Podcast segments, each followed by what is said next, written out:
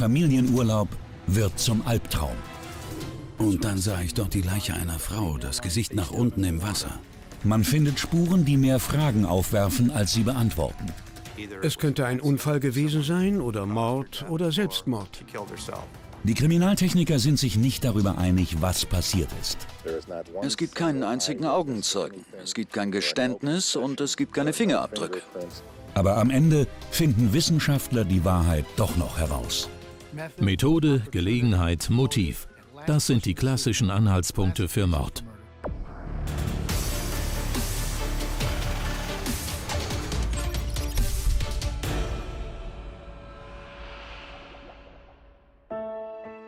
Wie jedes Jahr verbringt die Familie Anger ihren Urlaub am Westufer des Lake Michigan in dem kleinen Ort Watervale.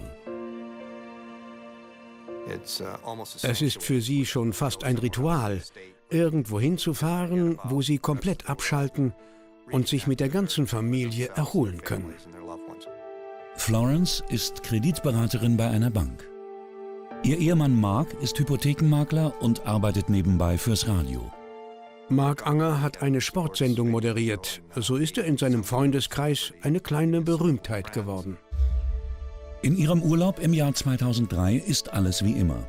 Die Angers beziehen ihr Ferienhaus. Nach dem Abendessen kümmert sich Mark um die beiden Kinder. Florence geht nach draußen, um Luft zu schnappen.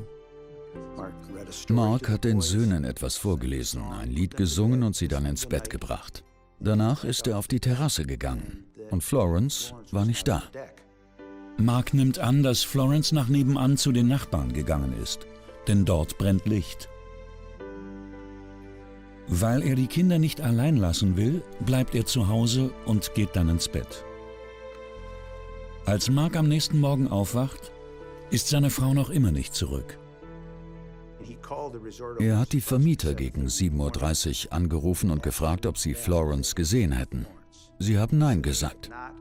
Die Betreiber der Ferienanlage machen sich auf die Suche nach Florence.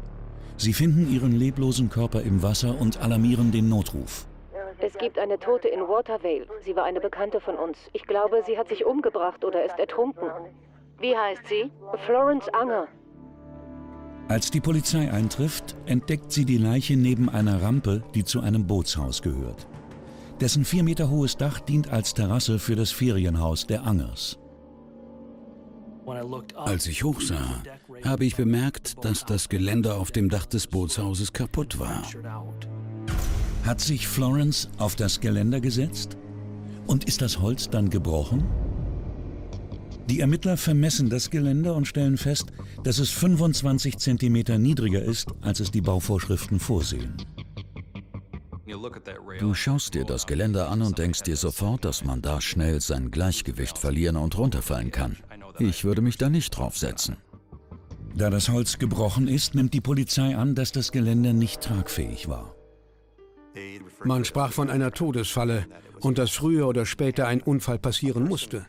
Es war leicht nachzuvollziehen, dass jemand vom Geländer fallen, auf den Boden aufschlagen und dann vielleicht im See landen konnte.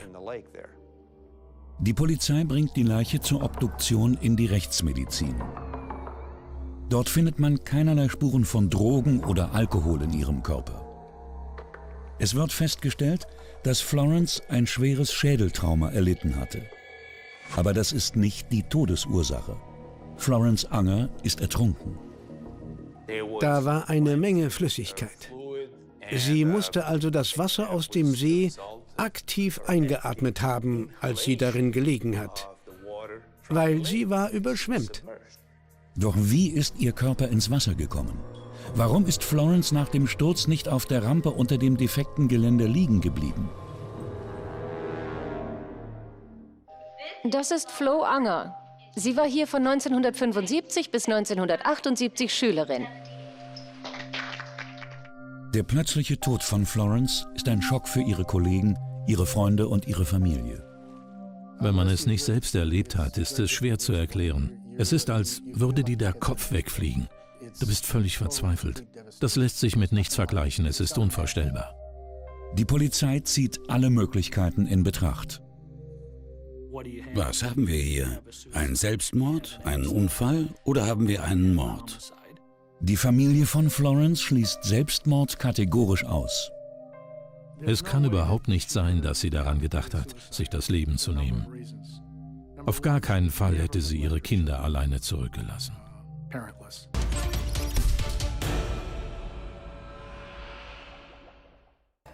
Auf den ersten Blick deutet alles auf einen Unfall hin. Ein Balken des Geländers ist gerade durchgebrochen. Es sieht so aus, als habe Florence dort gesessen. Und plötzlich habe das Holz nachgegeben, sodass Florence auf die Bootsrampe darunter gefallen ist. Aber wie ist sie von dort ins Wasser gelangt? Um das herauszufinden, beauftragt Mark Anger ein privates Institut für Kriminaltechnik. Die Experten gehen davon aus, dass Florence durch ihren Sturz aus vier Metern Höhe so viel Schwung hatte, dass sie nach dem Aufprall weiterrollte. Es wurden fünf verschiedene Szenarien durchgespielt, Computeranimationen, die zeigten, wie Florence im Wasser gelandet sein könnte. Das private Forensikinstitut kommt zu dem Schluss, dass Florence Tod ein Unfall gewesen ist. Eine verwegene Behauptung.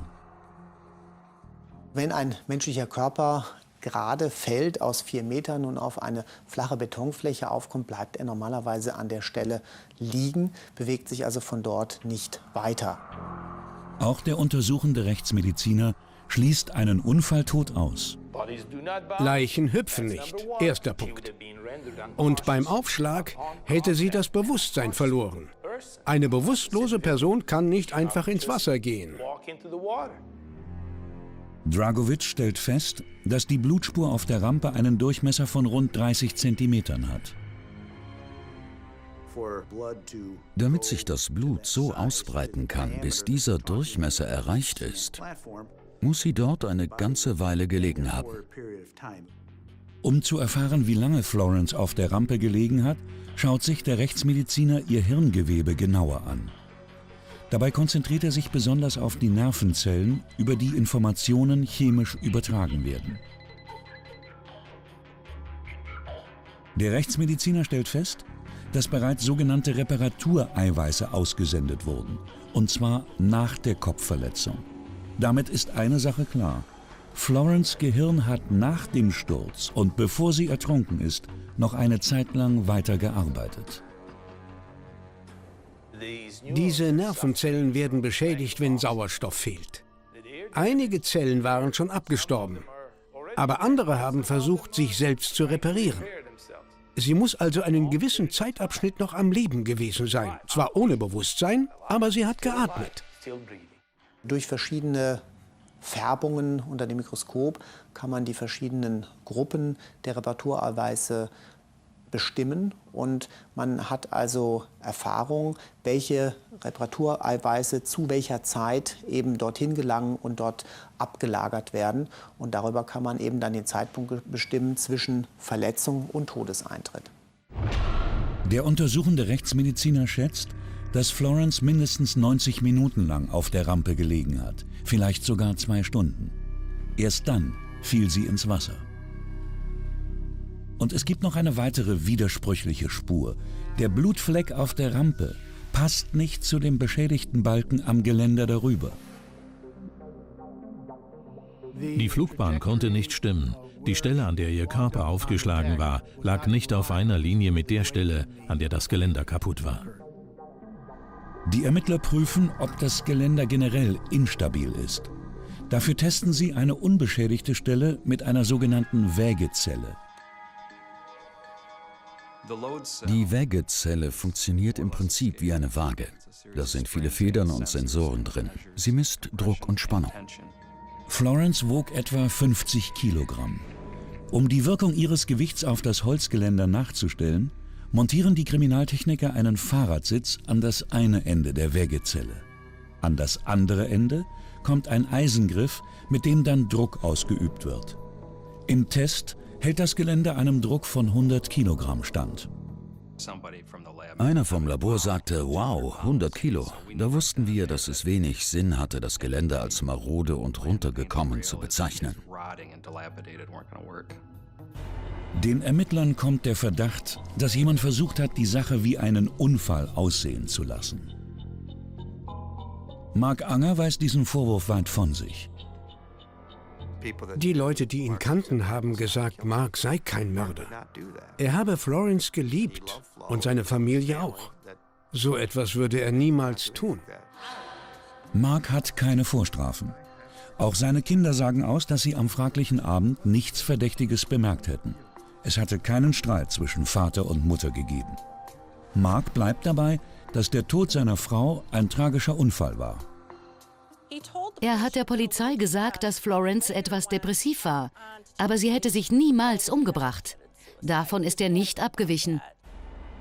Aber die Eltern von Florence sind davon überzeugt, dass es Mord war und dass Mark der Täter ist.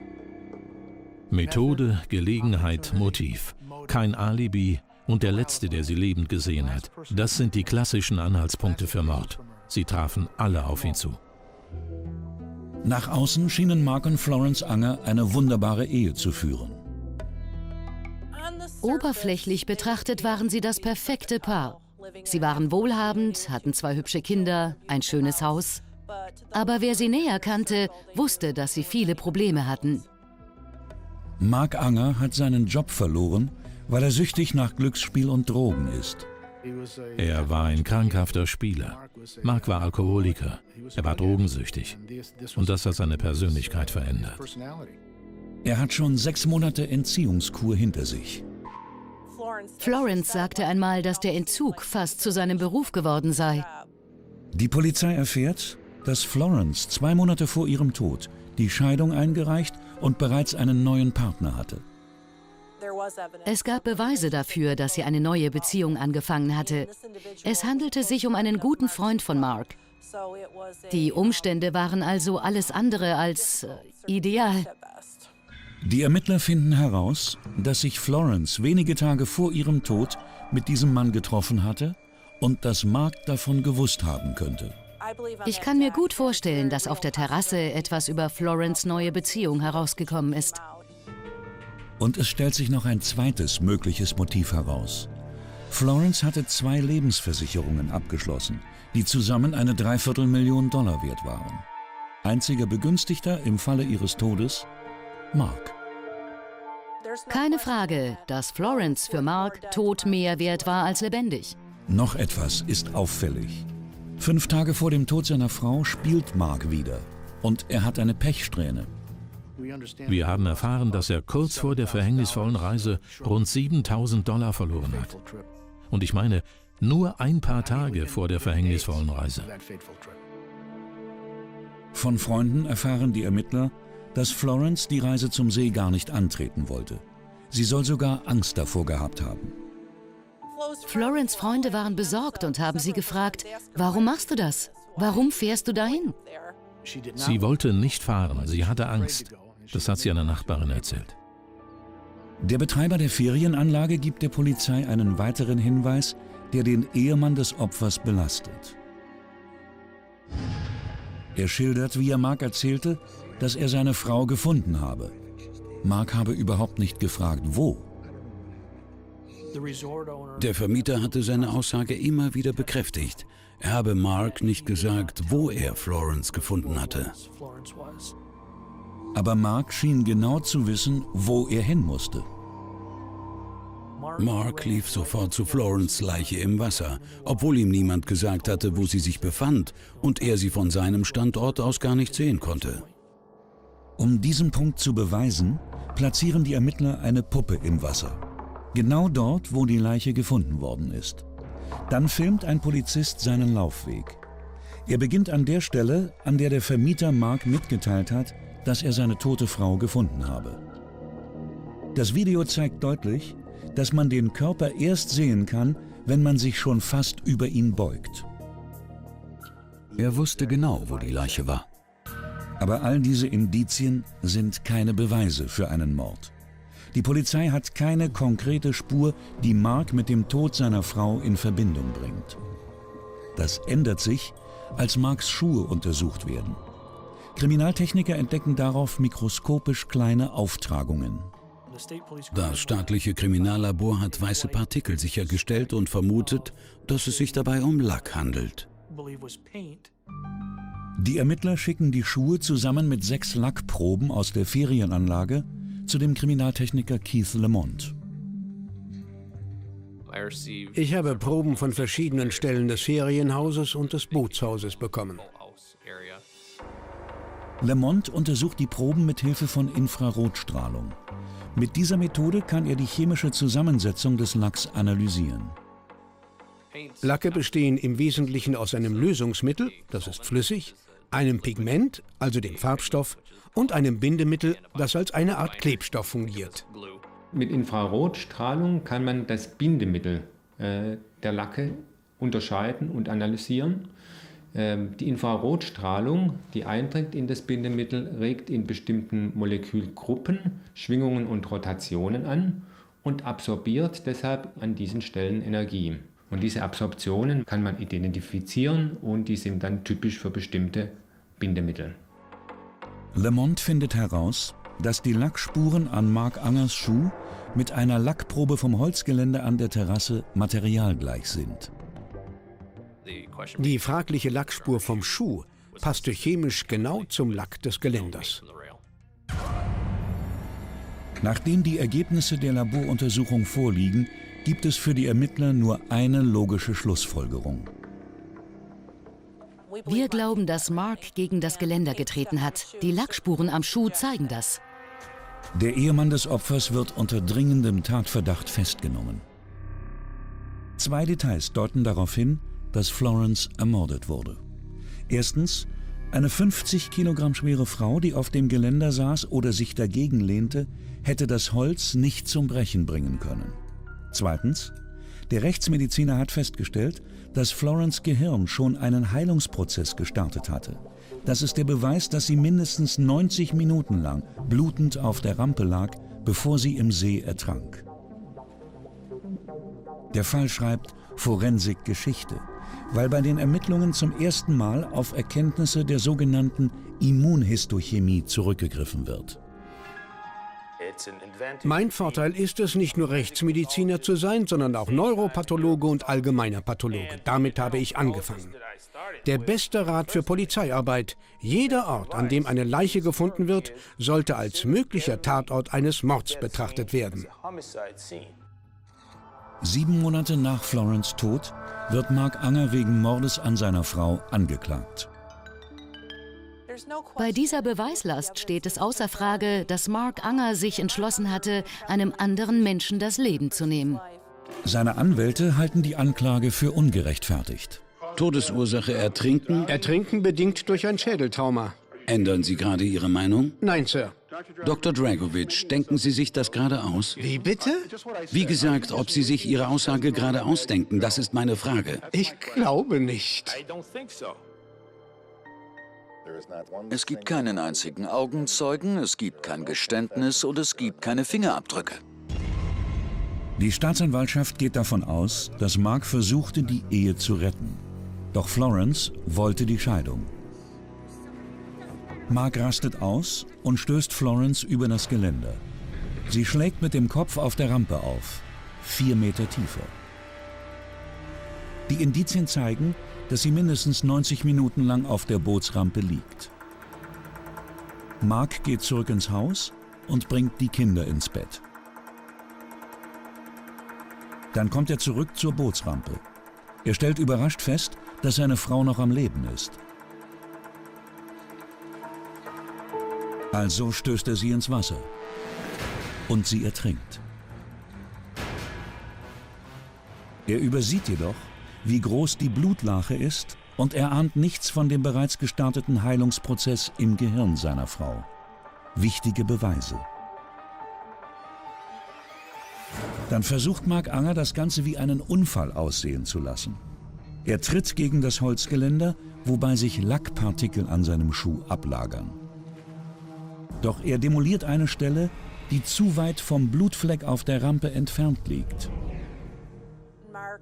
Entweder hatte Mark etwas über die neue Beziehung seiner Frau rausbekommen, oder, falls er es noch nicht wusste, Florence hat ihm in diesem Moment unmissverständlich klargemacht, dass ihre Ehe zu Ende ist. Mark hat seine Frau auf jeden Fall ins Wasser geworfen. als sie noch am Leben war. Er hatte jede Möglichkeit, Hilfe zu holen. Das hat er nicht getan. Er hat sie dort liegen lassen. Und dann hat er eine Weile nachgedacht, was er tun könnte. Und schließlich hat er sie im Wasser ertrinken lassen.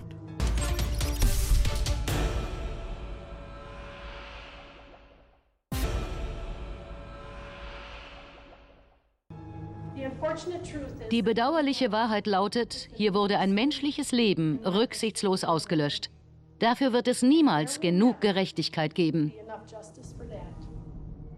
Drei Jahre nach Florence Tod wird ihr Ehemann des Mordes schuldig gesprochen. Das Strafmaß? Lebenslänglich, ohne Aussicht auf Bewährung. Sein Kopf fuhr zurück, als das Urteil verkündet wurde. Er war geschockt. Er hatte damit gerechnet, an dem Tag nach Hause gehen zu können. Ich bin zu Unrecht verurteilt worden. Ich bin unschuldig. Florence Eltern hatten ihren Schwiegersohn von Anfang an unter Verdacht. Der Tod meiner Tochter war tragisch und sinnlos. Ich glaube, wir können eine Sache daraus lernen. Eine Frau, die sich scheiden lassen will, sollte jeden Kontakt zu ihrem Ehemann, von dem sie sich ja schon getrennt hat, vermeiden. Und wenn sie es nicht umgehen kann, sollten Zeugen dabei sein. Selbst wenn Ihr Anwalt etwas anderes sagt und selbst wenn es in der Vergangenheit keine psychischen oder physischen Angriffe gab.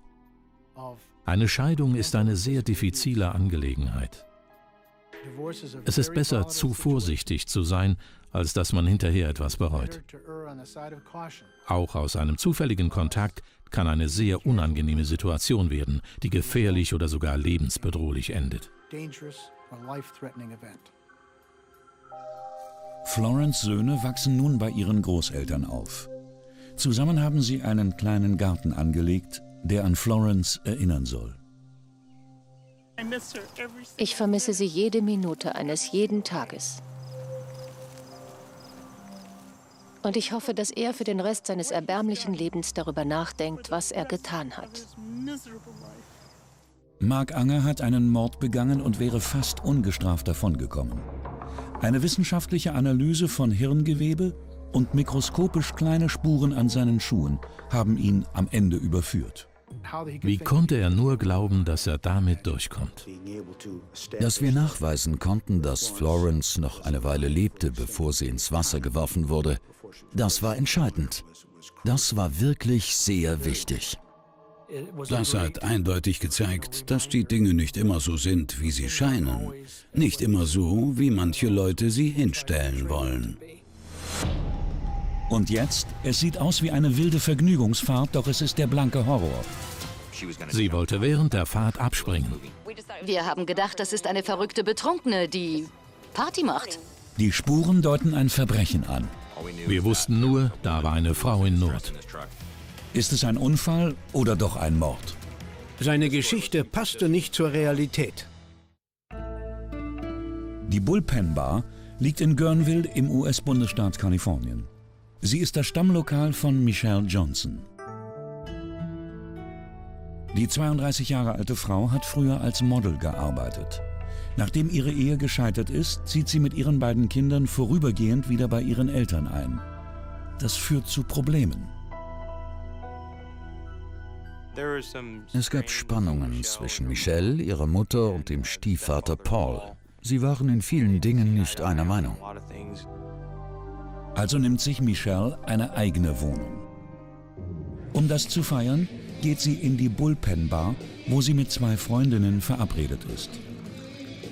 Sie spricht kurz mit dem Barmann, ihre Freundinnen sind noch nicht da. Michelle nimmt drei Getränke zu sich. Wir konnten sehen, dass sie sich normal verhalten hat. Sie schien sich zu amüsieren. Dann verlässt sie um 0.54 Uhr alleine das Lokal. Michels Freundinnen brechen gerade auf, um sie in der Bullpen Bar zu treffen. Auf dem Weg zum Auto sehen sie etwas Ungewöhnliches. Auf der Ladefläche eines roten Pickups winkt eine Frau wild mit den Armen. Wir haben nur gewusst, die Frau auf dem Wagen war in Not. Michels Freundinnen fahren zur Bar. Dort hören sie, dass Michelle bereits gegangen ist. Also fahren sie zu ihrer Wohnung. Unterwegs sehen die Frauen den roten Pickup wieder. Diesmal steht niemand auf der Ladefläche. Etwas weiter die Straße entlang entdecken sie Michelles Jacke, ihren Schmuck, eine Blutspur und einen Zahn. Man hat eine kaputte Uhr gefunden, die um 1.24 Uhr stehen geblieben war. Das passte zu den Zeugenaussagen, wonach diese Frau um kurz nach 1 Uhr auf der Ladefläche des Pickup gesehen wurde. Wir haben das Beste gehofft. Aber wenn man so etwas hört, kann man ja gar nicht anders, als automatisch das Schlimmste anzunehmen. Die beiden Freundinnen fragen sich, ob die Frau auf dem Pickup Michelle gewesen sein könnte. Sie hat sich über die Heckklappe gebeugt, mit den Armen gewedelt und geschrien. Wir haben gedacht, das ist eine verrückte Betrunkene, die Party macht und irgendwas ziemlich Gefährliches anstellt. Sie hat versucht, sich zu befreien. An diesem Punkt war sie so weit, aus dem fahrenden Auto zu springen. Michels Freundinnen können sich kaum an Details des Pickups erinnern. Sie wissen nur, dass er rot war. Immerhin hatten wir einen Wagentyp und eine Farbe. Aber es gibt sehr viele rote Pickups. Wir mussten also sehr viele Spuren verfolgen. Die Polizei überprüft die Krankenhäuser in der Gegend. Nirgendwo ist Michelle eingeliefert worden. Polizisten, Familienmitglieder und Freiwillige suchen nach der Vermissten. Aber Michelle Johnson bleibt verschwunden. Die Zeit verstrich und uns wurde klar, dass sie in keinem Krankenhaus mehr auftauchen würde. Es sah eher nach einer Entführung aus. Ein Schnelltest zeigt, dass die Blutgruppe des Bluts von der Straße mit Michelles Blutgruppe übereinstimmt. Die DNA-Analyse steht noch aus. Es gab eine Blutlache, von der blutige Schleifspuren wegführten. Das bedeutet, wer auch immer da lag und blutete, wurde weggezogen. Nach allem, was wir gesehen hatten, waren wir der Meinung, dass die Person sofortige medizinische Hilfe gebraucht hat. Sonst wäre sie wahrscheinlich gestorben. Ein Wettrennen gegen die Zeit. Niemand weiß, wo Michelle stecken und wer für ihr Verschwinden verantwortlich sein könnte. Meine Schwester war sehr lebendig. Wenn sie irgendwo reinkam, ging die Sonne auf. Sie hatte immer ein Lächeln auf den Lippen. Sie wollte mit jedem befreundet sein und alle glücklich machen. Die Polizei geht davon aus, dass Michelle nach einem kurzen Besuch in der Bullpen Bar entführt worden ist. Ihre Freundinnen haben ausgesagt, dass sie um diese Zeit einen roten Pickup mit einer Frau auf der Ladefläche gesehen hätten. Dabei könnte es sich um Michelle gehandelt haben. Rote Pickups sind sehr verbreitet. Es erstaunt mich jedes Mal, immer wenn ein Auto gesucht wird, steht genau dieser Typ in dieser Farbe an jeder Ecke. Ein Wagen ist ganz in der Nähe. Michelles Stiefvater Paul Doyle ist häufig mit einem roten Pickup unterwegs. Ein Freund von Paul hatte einen roten Pickup. Deshalb kam die Polizei und wollte wissen, wo Paul und sein Freund in der fraglichen Nacht gewesen sind. Der Eigentümer des Pickups, Sean Phillips, sagt aus, dass Paul seinen Wagen oft benutzen würde. Er hätte sogar einen eigenen Schlüssel. Paul hätte zudem ein Motiv. Michels Mutter hatte einmal ein Kontaktverbot gegen ihn erwirkt. Michelle selbst hasste den Mann und sie hatte auch kein Problem damit, ihn das spüren zu lassen. Wir wussten, dass es eine Art negative Dynamik im Verhältnis von Michelle und Paul gegeben hatte. Während seiner Vernehmung sagt Paul etwas, das den Ermittlern bemerkenswert vorkommt. In jener Nacht, so erzählt Paul, wäre er einkaufen gewesen. Dabei hätte er seine Stieftochter gesehen. Er hat gesagt, dass er gegen zwölf oder halb eins in der Nacht mit Michelles Mutter unterwegs war. Und da hätten sie gesehen, wie Michelle über den Parkplatz gelaufen ist. Weil das Verhältnis aber so kompliziert war, haben sie sie nicht angesprochen. Etwa eine Stunde später werden Michelles Lederjacke und ein Zahn von ihr an der Straße gefunden. Paul könnte ihre Mutter rausgelassen und danach Michelle etwas angetan haben. Da ist vieles vorstellbar. Paul streitet alles ab und besteht auch den Test mit einem Lügendetektor. Sean Phillips, der Eigentümer des Wagens, hat ebenfalls ein Alibi. Er will in San Francisco gewesen sein, mehr als 100 Kilometer von Guerneville entfernt. Wir konnten ihn in der Stadt auf Überwachungsvideos identifizieren. Er war dort, als der Mord geschah. Nach vier Tagen intensiver Suche findet die Polizei die Leiche von Michelle. Sie liegt in einem Fluss in der Nähe, nackt und schlammbedeckt. Sie hatte schwere, stumpfe Verletzungen am Schädel. Es gab Hämatome und Abschürfungen. Am Kopf und im Gehirn war es zu starken Blutungen gekommen. Außerdem waren Ober- und Unterkiefer gebrochen. Die Obduktion zeigt jedoch auch, dass Michelles schweres Schädel-Hirntrauma nicht die Todesursache war. Es gab stumpfe Schläge gegen den Kopf und ein Ertrinken. Sie lebte noch, als man sie ins Wasser legte. Beim Süßwasserertrinken haben wir nicht, wie man vermuten würde, feuchte oder wassergefüllte Lungen, sondern trockene Lungen. Wie kommt das? Das Wasser wird eingeatmet, dehnt die Lunge sehr stark auf und dann wird aber später dieses Wasser wiederum rausgezogen aus der Lunge und zurück bleibt dann die überdehnte und trocken erscheinende Lunge. Besonders seltsam, Michels Mörder hat ihr offensichtlich Haare abgeschnitten. Sie sahen wie abgehackt aus.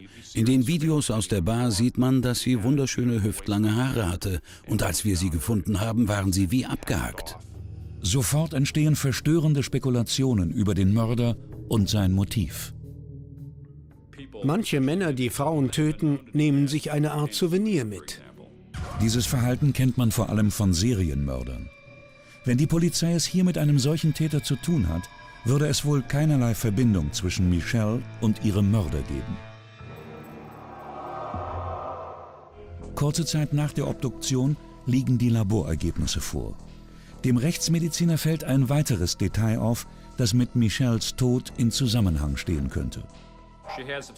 Sie hatte erhebliche Mengen Alkohol und Amphetamine im Blut. Es war so viel, dass man das sicher für die Todesursache gehalten hätte, wenn man sie ohne Verletzung in ihrer Wohnung gefunden hätte.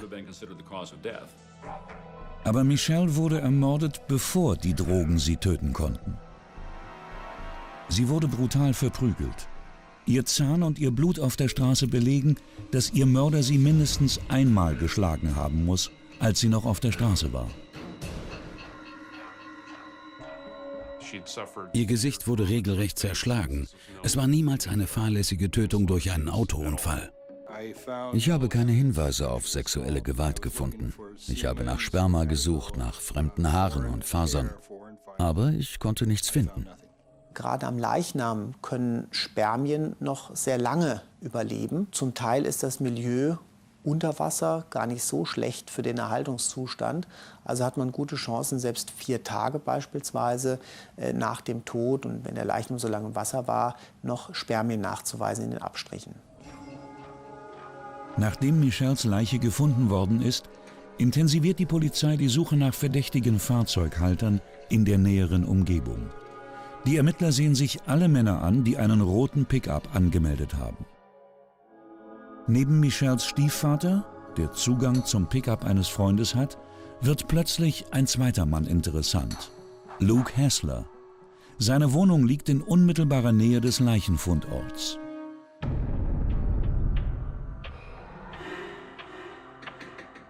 Die Detectives sind zu ihm hin und wollten ihn befragen und sich seinen Wagen ansehen.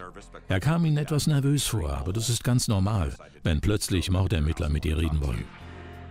Luke Hassler ist 34 Jahre alt, von Beruf Metzger, ledig und kinderlos. Eine Überprüfung ergibt, dass seine Ex-Freundin zwei Jahre zuvor ein Kontaktverbot gegen ihn erwirkt hatte. Was die Polizei aber besonders hellhörig macht, Hessler ist Mitglied in einem Privatclub namens Odd Fellows. Das Clubhaus liegt direkt gegenüber der Bullpen Bar. Und Hessler ist in der fraglichen Nacht dort gewesen. Ein Zeuge hat ausgesagt, dass Hessler den Club gegen halb eins verlassen hat. Er hat gesehen, wie er über die Straße Richtung Bullpen Bar zu seinem Wagen ging. Etwa zur selben Zeit verlässt auch Michelle die Bar. Die Polizei fragt Mitarbeiter des Odd Fellows, ob ihnen in jener Nacht etwas Ungewöhnliches aufgefallen sei. Vielleicht auch an Luke Hassler. Sie haben gesagt, dass Mr. Hassler ziemlich betrunken war. Und er hatte ein paar sonderbare Sachen gemacht. Er hatte zum Beispiel absichtlich sein Getränk verschüttet. Und als die Kellnerin dann zum Aufwischen kam, hat er ihr in den Ausschnitt gestiert. Die Detectives zeigen Hessler ein Bild von Michelle. Er sagt, dass er sie nicht kennen würde und sie noch nie gesehen hätte. Die Ermittler schauen sich auch seinen Pickup an. Auf den ersten Blick sind keine Blutspuren zu erkennen, aber offenbar ist der Wagen gerade gewaschen worden. Dann wenden die Detectives einen Trick an. Sie wollen sehen, wie Hessler darauf reagiert. Ein Kollege hat ein Tuch befeuchtet und damit die Ladefläche abgerieben. Er hat so getan, als würde er eine DNA-Probe nehmen. Zunächst zeigt Hessler keine Reaktion. Als er aber später mit Freunden telefoniert, wirkt er besorgt.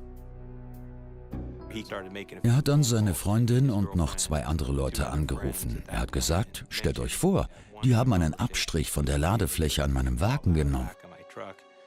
An diesem Punkt hat er sich schon etwas verdächtig gemacht. Doch mit diesem vagen Verdacht bekommen die Ermittler keinen Durchsuchungsbefehl. Dann meldet sich plötzlich eine anonyme Anruferin bei der Polizei. Sie war sehr verstört. Sie erzählte mir aber, dass Luke, sie nannte ihn Luke Heffler, etwas mit dem Verbrechen zu tun hatte. Sie hatte einfach dieses Gefühl. Die Anruferin sagt nicht, woher sie Luke kennt oder warum sie ihn verdächtigt, etwas mit Michels Tod zu tun zu haben. Das war eine Art Durchbruch. Wir wussten, dass Luke da irgendwie drin steckte. Die Ermittler haben nichts zu verlieren und erzählen Hessler von dem Anruf. Und auf einmal ändert er seine Geschichte. Er gab an, dass er betrunken war, sich weggeschossen hatte. Hessler sagt nun, dass er mit seinem Wagen nach Hause gefahren sei, als er plötzlich jemanden auf der Straße stehen sah. Lukes Geschichte war, dass er sie versehentlich angefahren hatte, dass sie mitten auf der Straße stand, als er gerade um die Kurve bog oder so. Hessler behauptet, dass er Michelle auf die Ladefläche gelegt hat, um sie ins Krankenhaus zu bringen. Irgendwann sei sie dann wieder zu sich gekommen. Luke sagte, dass sie runtergesprungen sei. Und das sei das Letzte, was er von ihr wusste. Diese Geschichte passt zu den Aussagen der Augenzeugen. Die Freundinnen haben eine Frau auf der Ladefläche gesehen, die Michelle gewesen sein könnte. Später war diese Frau verschwunden. Lukes Geschichte könnte Sinn ergeben. Autounfall, Blut, das ist normal. So plausibel Hesslers neue Version auch klingt, die Ergebnisse der Obduktion lassen Zweifel an ihr aufkommen. Bei einem Autounfall erwartet man Knochenbrüche an den Armen, den Beinen oder am Becken. Die hatte sie nicht. Die zweite Verletzungsart sind Hautabschürfungen. Man stelle sich vor, wie jemand über Asphalt geschleift wird. Sie hatte keine Hautabschürfungen. Bei einem Autounfall können unterschiedlichste Verletzungen entstehen, aber sie sind ganz anders als das, was wir hier hatten. Bei einer Vielzahl von Gewalteinwirkungen, da denkt man natürlich dann darüber nach, war das Ganze ein einseitiges oder ein mehrzeitiges Geschehen? Kann das Ganze durch ein Sturz äh, beispielsweise entstanden sein oder durch einen Kontakt mit einem Auto. Oder ist es eben mehrfache stumpfe Gewalt, beispielsweise durch Schläge, Tritte oder durch Werkzeuge wie Baseballschläger. Die Obduktion ergibt, dass Michelle einen gewaltigen Schlag gegen den Mund bekommen hatte. Entweder mit einer Faust oder mit einem Gegenstand. Es gab keine geformten Abdrücke. Konnten es reine Faustschläge gewesen sein, vielleicht mit einem Handschuh? Sicher. Oder ein Stoß gegen ein Objekt? Ja, aber es gab keine Spuren. Hasslers Hände sind unversehrt.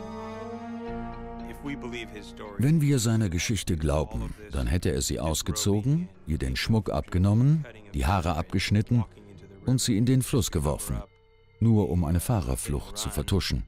Das gibt doch alles überhaupt keinen Sinn. Die Ermittler erwirken einen Durchsuchungsbefehl und stellen Hesslers Haus auf den Kopf. Sie finden keine Haare, keine Textilfasern und keine Blutspuren von Michelle. Dann untersuchen sie Hesslers Pickup. Wir haben den Wagen drei Tage lang auseinandergenommen, um uns alles genau ansehen zu können. Wir haben nach Spuren gesucht, die Michelle irgendwie mit dem Innenraum des Pickups in Verbindung bringen. Zunächst sieht es danach aus, als sei Michelle niemals in dem Wagen gewesen. Oder hat Hessler seinen Pickup so gut gereinigt, dass tatsächlich keine Spuren übrig geblieben sind. Nach einigen Tagen entdecken die Kriminaltechniker dann eine mögliche Spur im Innenraum des Wagens. An der Gurtschnalle ist ein winziger Fleck, so klein, dass man ihn mit bloßem Auge kaum erkennen kann. Im Labor zeigt sich, dass es sich um menschliches Blut handelt. Und das findet sich auch an einem anderen Objekt. An den Starthilfekabeln. Er hatte vier Meter lange Starthilfekabel. Ich habe auf der gesamten Länge Blutspuren gefunden, auch am Ende an den Klemmen. Also lag entweder etwas Blutendes auf den Kabeln oder sie waren um etwas Blutendes herumgewickelt worden. Eins von beiden musste es gewesen sein. Mit Hilfe der DNA-Analyse lässt sich bestimmen, von wem das Blut stammt. Alle Proben aus dem Wagen, die wir getestet haben, stimmten mit der DNA von Michelle Johnson überein. Das Ergebnis der Laboruntersuchung lässt nur einen Schluss zu. Die verletzte und blutende Michelle muss auch im Innenraum des Pickups gewesen sein. Da ist seine Geschichte zusammengebrochen. Das hat Lukes Geschichte komplett widersprochen. Sie war im Wagen, mit ihm zusammen. Dabei hatte er behauptet, dass er sie nur auf der Ladefläche transportiert hatte. Die Polizei rekonstruiert den Tathergang so.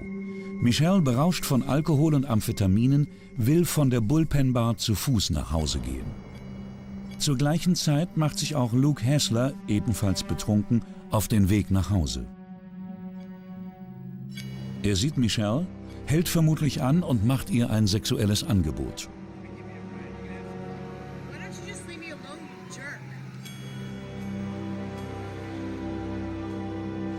Die Situation eskaliert. Hessler, der mehr als 50 Kilogramm schwerer ist als Michelle, wirft sie einfach auf die Ladefläche seines Pickups und fährt weiter. Kurz danach fährt der Wagen mit Michelle an ihren Freundinnen vorbei. Drei Kilometer weiter hält Hessler an und steigt aus. Michelle springt vermutlich von der Ladefläche. Hessler will sie packen, bekommt aber zunächst nur ihre Jacke zu fassen. Dann schlägt Hessler Michelle ins Gesicht. Sie verliert einen Zahn und wird ohnmächtig. Er legt sie auf den Beifahrersitz. Ihr Blut läuft auf die Gurtschnalle und auf das Starthilfekabel. Hessler wendet und fährt in Richtung seiner Wohnung. Wieder kommt er an Michels Freundinnen vorbei. Jetzt ist die Ladefläche leer. Die Frauen sehen Michelle nicht, weil sie nun im Wagen liegt. Dann will Hessler vermutlich die Identität seines Opfers verschleiern. Er zieht Michelle aus, schneidet ihr Haare ab und wirft sie in den Fluss. Dort ertrinkt sie. Am nächsten Tag reinigt Hessler seinen Wagen sehr gründlich. Trotzdem übersieht er entscheidende Spuren. Wir wissen nicht, was passiert wäre, wenn sich ihre Wege nicht gekreuzt hätten. Ich wünschte mir, sie wäre in der Bar geblieben und ihre Freundinnen wären rechtzeitig gekommen. Ich sehe dieses Bild immer wieder vor mir. Sie fährt schreiend vorbei und wir kapieren nicht, dass sie es ist. Da lebte sie noch, da hätten wir noch was tun können. Aber wir wussten es nicht. Vor Gericht ändert Hessler seine Geschichte ein weiteres Mal. Jetzt sagt er, er sei so betrunken gewesen, dass er Michelle tatsächlich in seinen Wagen gelegt haben könnte. Und er erklärt auch, warum er ihr Haare abgeschnitten hat. Mr. Hassler sagte, er habe sich auf Michelles Haare übergeben und er wollte nicht, dass man seine DNA auf ihrer Leiche findet. Die Geschworenen glauben nicht, dass Michelles Tod ein Unfall war und befinden Luke Hessler wegen Mordes für schuldig. Er wird zu einer lebenslangen Haftstrafe verurteilt, ohne Möglichkeit einer vorzeitigen Entlassung. Seine Version der Geschichte erscheint fast plausibel. Doch nach Auswertung aller Spuren steht fest, dass Hessler nicht die Wahrheit gesagt hat. Es gibt viele Menschen, die bei Verkehrsunfällen getötet oder schwer verletzt werden. Und es gibt dazu auch viele Daten. Michels Verletzungen waren ganz anders. Es war entscheidend, dass der Rechtsmediziner sagte, nein, das war kein Autounfall. Wir wussten, dass sie ihn gefasst hatten, aber ohne Beweise konnten sie ihn nicht wegsperren. Sie konnten ihn nicht schuldig sprechen. Eine der Hauptaufgaben der Forensik ist es, eine Geschichte zu bestätigen oder zu widerlegen. Wir sehen uns die Spuren an und können dann sagen, ob sich die Geschichte so zugetragen haben könnte, wie sie erzählt wird. Die forensischen Beweise haben uns gezeigt, was nicht passiert sein konnte. Der Angeklagte bestand auf seiner Unfallversion, die sich an der Leiche nicht widerspiegelte. Seine Geschichte passte nicht zur Realität. Das machte die Sache relativ einfach.